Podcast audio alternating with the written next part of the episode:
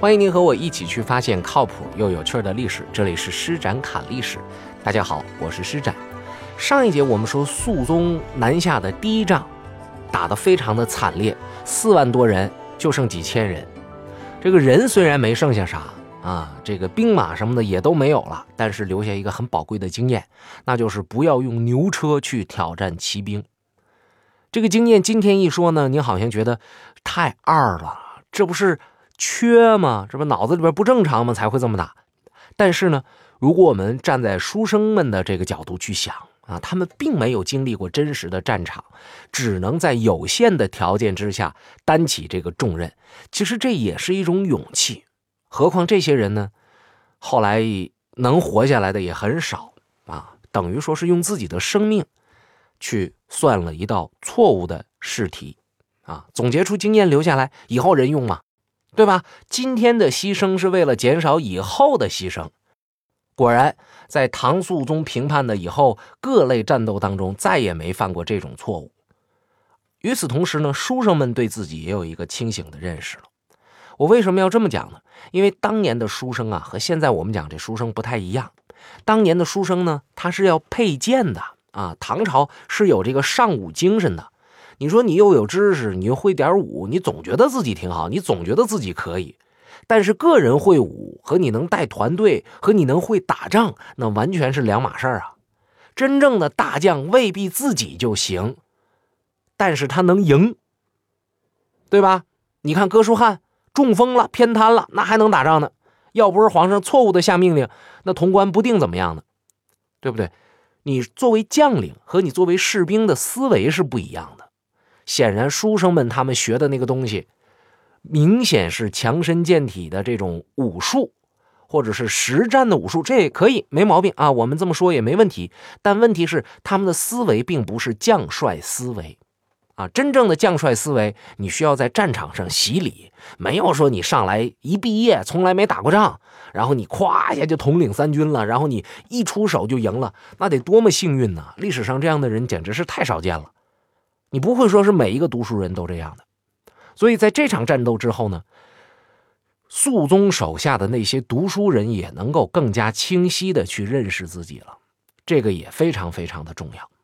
当然，后期你说肃宗的这个士兵们就没犯过错误吗？将领们就没 丢过人吗？也不会的，这中间有很多很多的仗，胜败乃兵家常事嘛。这打了一年多呢，啊，后来才把这长安给收复，很多很多的小仗。其实我们碍于时间和呃空间呢这个限制，我们的节目篇幅也有限制啊，就不能每一章都给大家讲了，就挑有意思的跟大家讲一讲。跟大家讲谁呢？讲一讲肃宗的兄弟，有一个人叫李林，这是被封为永王啊，他给肃宗添麻烦了，而且这里边还涉及到一个大诗人，这个大诗人被称为诗仙，哈，大家就知道了吧？李白啊，这人怎么回事呢？说是李林呐，他是宫里边出生比较晚的这么一个皇子啊。有传闻说呢，是肃宗李亨一手把他拉扯大的。有人说了一个男生怎么拉扯大一个孩子啊？哎，你看咱们民间的这个拉扯的这个概念和皇家的拉扯的概念是不一样的。你民间你又要当爹又要当妈，又要喂饭呐，又要这个给弄吃的呀，又要挣钱啊，等等等等。但是皇家不是这样的。你在皇家，你只需要指挥就可以了，对吧？你可以这个让别人去做各式各样的事儿你只要提供情感上的关怀就行。据说这个李林是李亨，也就是现在我们讲的肃宗，给他抱大的啊。作为哥哥，怕弟弟晚上睡觉害怕，看着，然后睡觉时候搂着抱着睡，哎，是这么一层亲密的关系。然后在。太子李亨呢？呃，在李亨还是太子的时候吧，他在马嵬坡和玄宗分道扬镳的那一瞬间，李林呢是跟玄宗走了啊。因为太子这事儿也不能提前做打算，也不能跟大伙说啊，一会儿我跟爹分家，你们跟着我走，不能说。所以他这弟弟李林呢，就是跟着玄宗走的，跟玄宗到了四川。玄宗在得知太子亨已经登基之前，曾经下过一个令。说是天下的所有皇子啊，你们分了这个兵权吧。兵都在咱们老李家人手里，都在我儿子手里边，我心里比较有数。这样呢，我管也好管，我指挥呢也方便。然后咱们将来在恢复我们李唐皇室的这个权威的时候呢，我也有抓手。所以呢，各个皇子呢都得到了自己的兵权。这位李林呢，就成为了四道节度使都使，镇守江陵。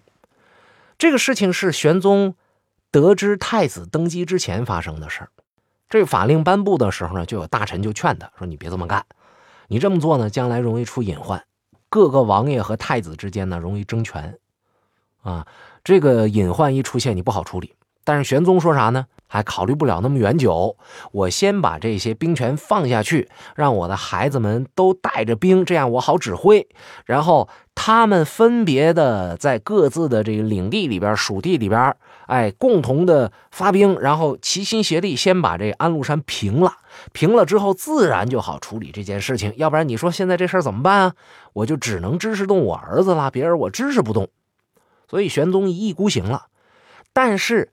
后来他知道太子登基了之后呢，他这个令他没收回，所以呢，就真的事实上成为了我们说大臣所担忧的那种事情，啊，事实上造成了王爷和太子的权力的一些倾轧，啊，虽然这可能不是玄宗的本意，但这是事实。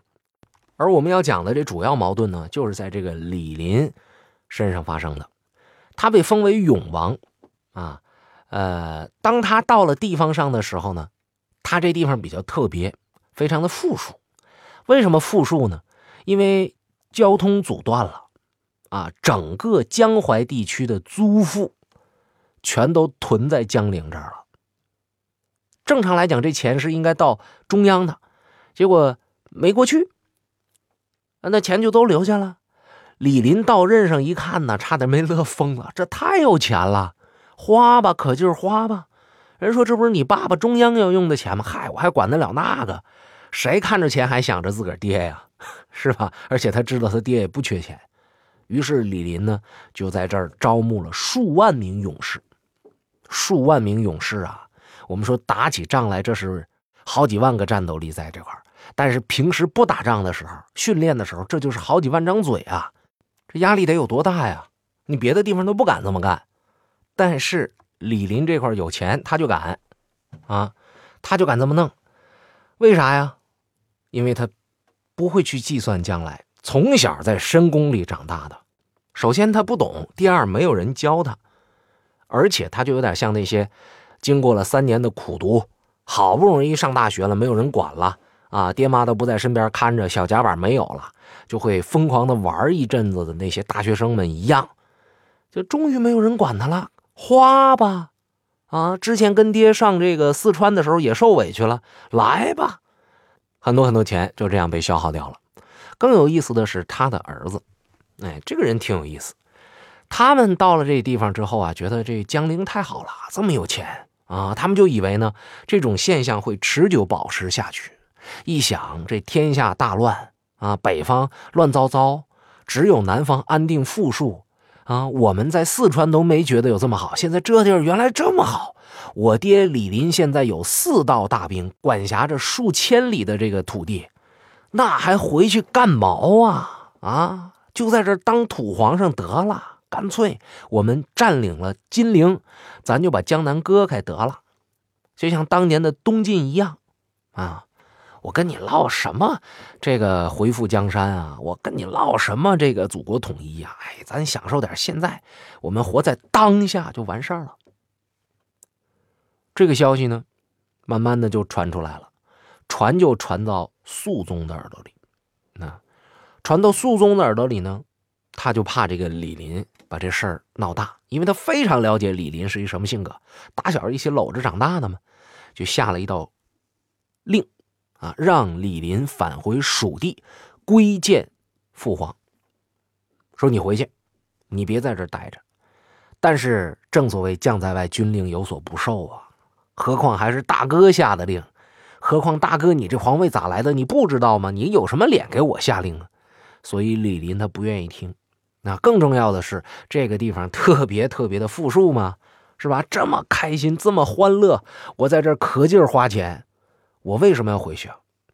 啊，李林就不干，不干呢。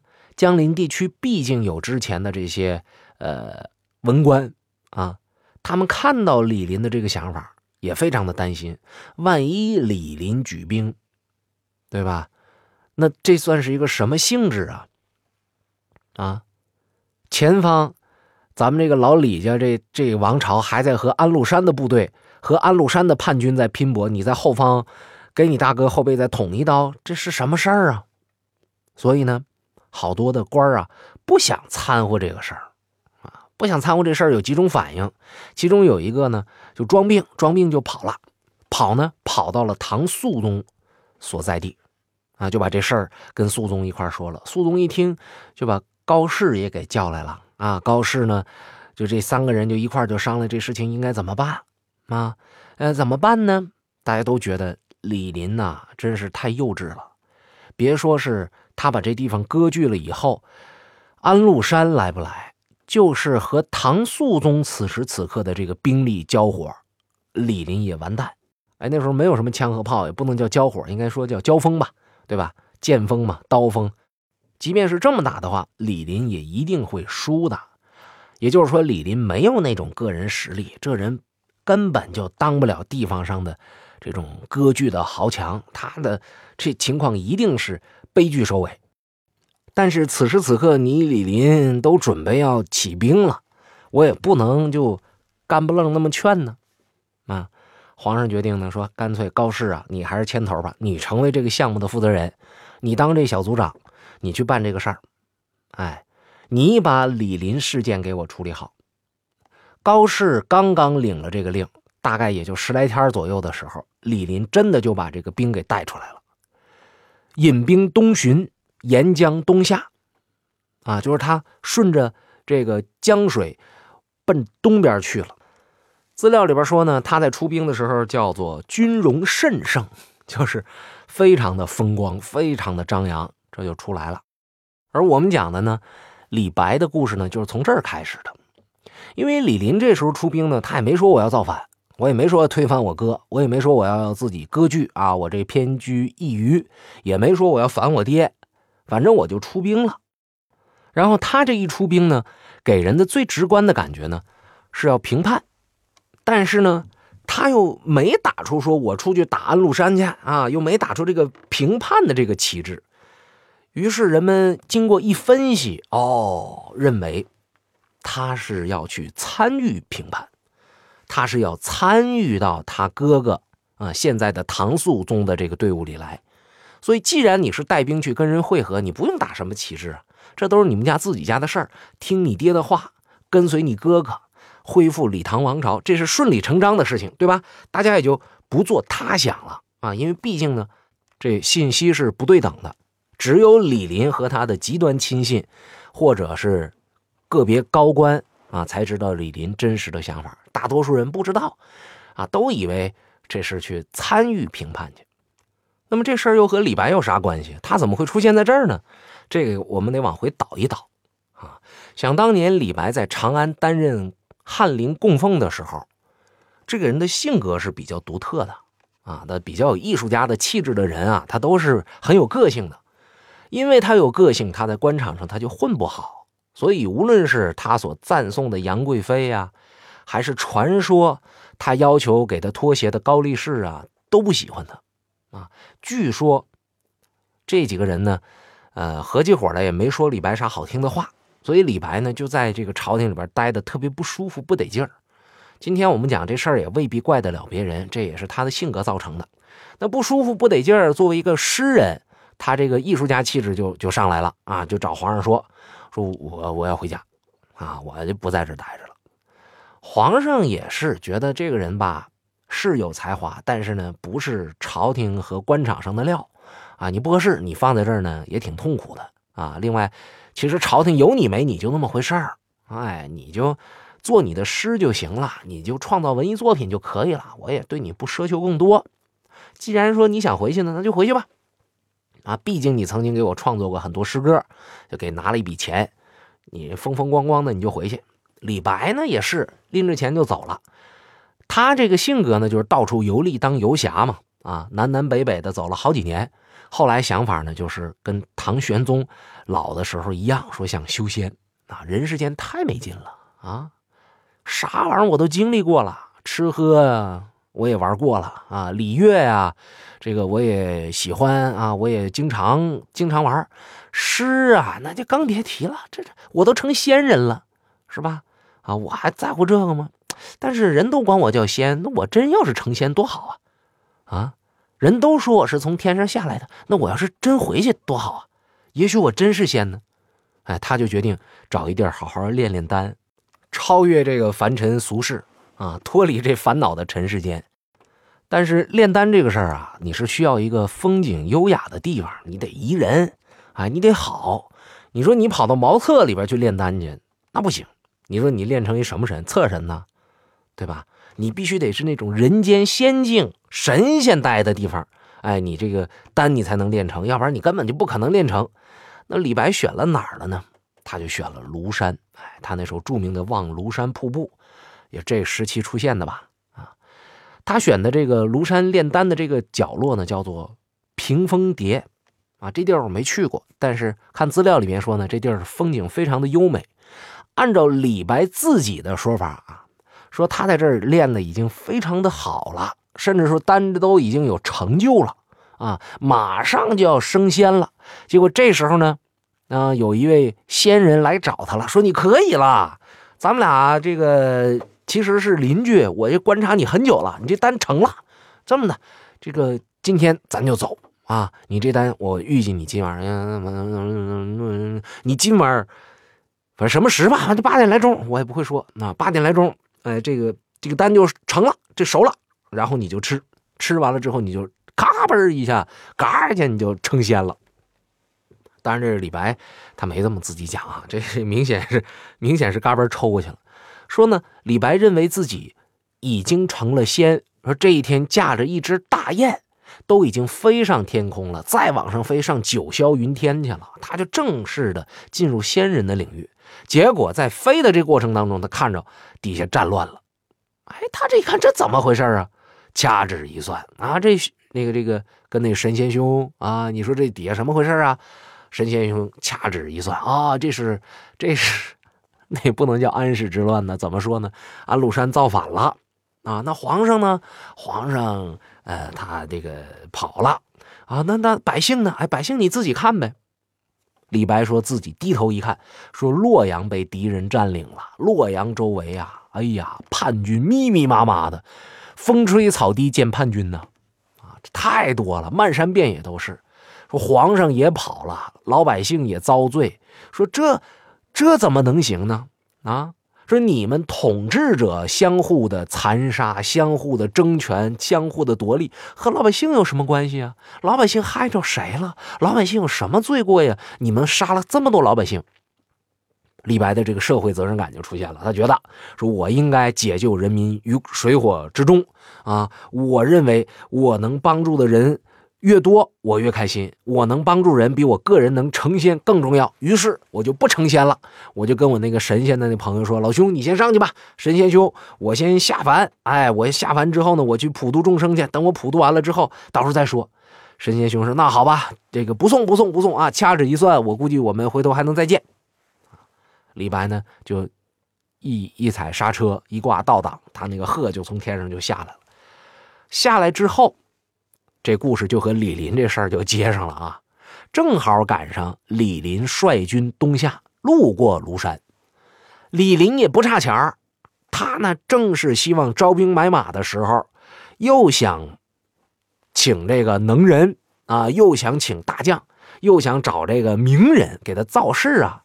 是吧？到庐山这地儿啊，吃喝玩乐的时候，一听说谁李白在这儿，哎呦，我这厉害呀！李白厉害，好啊！这找他给咱写个诗，是吧？给咱代言，那不就天下名名门了吗？不是天下闻名了吗？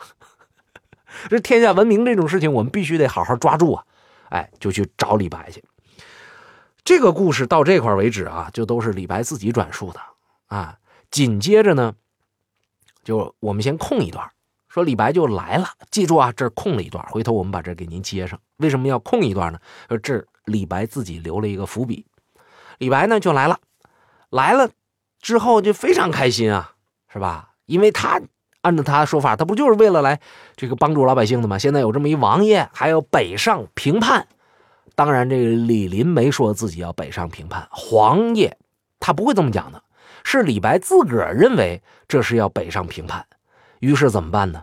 那来吧，我给您写诗吧，这是我施展拳脚的好机会啊，对吧？哎，咔咔咔咔咔就开始写诗。这首诗呢，当时也非常的名气，叫做《永王东巡歌》。这是一个组诗，一共有十七首啊，不是祖师爷那个祖诗，就是他，他是一排啊，就是一堆诗。呃，十一首啊，十一首不是十七首，十一首，十一首这组诗啊，那你李白写诗那能一样吗？满怀豪情。那诗写的，这叫一洒脱，迅速的这诗呢就啊这个流传开来了啊，在诗里边呢，李白赞颂永王李林的这个行为，叫做什么呢？叫长风一扫胡尘静，西入长安到日边。啊，这这只要你一出手啊，那些尘埃一样的这个叛军全完蛋，我们一定会顺顺利利的。哎，这是李白写的诗。但是等到后来永王李林失败的时候，有人就找到这李白了，说：“你看，你这怎么能够替这个叛军不是叛军啊？你这怎么能够替这个谋反的王爷来说话呢？”啊，这李白说：“那不对呀，我这我我我这。”这时候他才说自己是仙人这话呢，他就有点说不出口了啊，就讲故事。说什么？说李林呐，他哎呀，我我是被逼无奈的呀，不是，我是不得已的，我我不知道这事儿，我真不知道。李林呢，就跟当年那个刘备找诸葛亮是一样，三顾茅庐来找我三回。哎呀，我这实在没办法，而且人家有枪有刀，是吧？我这弹药没氪的时候，我也不是神仙呢，对不对？我来不及了，我只能跟他走。我我也不知道真相是怎样啊，反正那我去，我觉得他评判嘛，我我反正我就给他写诗呗。我我认为我的初衷是好的，我没毛病啊，我是一心向着咱这国家的呀。当李白做出这种解释的时候，在外人看来只有两种可能性：一种是装糊涂，一种是真糊涂。可是关键问题在于，无论他是装的还是真的糊涂。审判他的人根本不在意呀，人家看的是你现实生活当中你是怎么干的，你的做法是如何。那么李白事实上参与了李林的这次谋反的行动，这会给李白带来什么呢？会是杀身之祸吗？网传李白的死其实是非常蹊跷的，真是这么回事吗？施展侃历史，咱们下一节接着侃。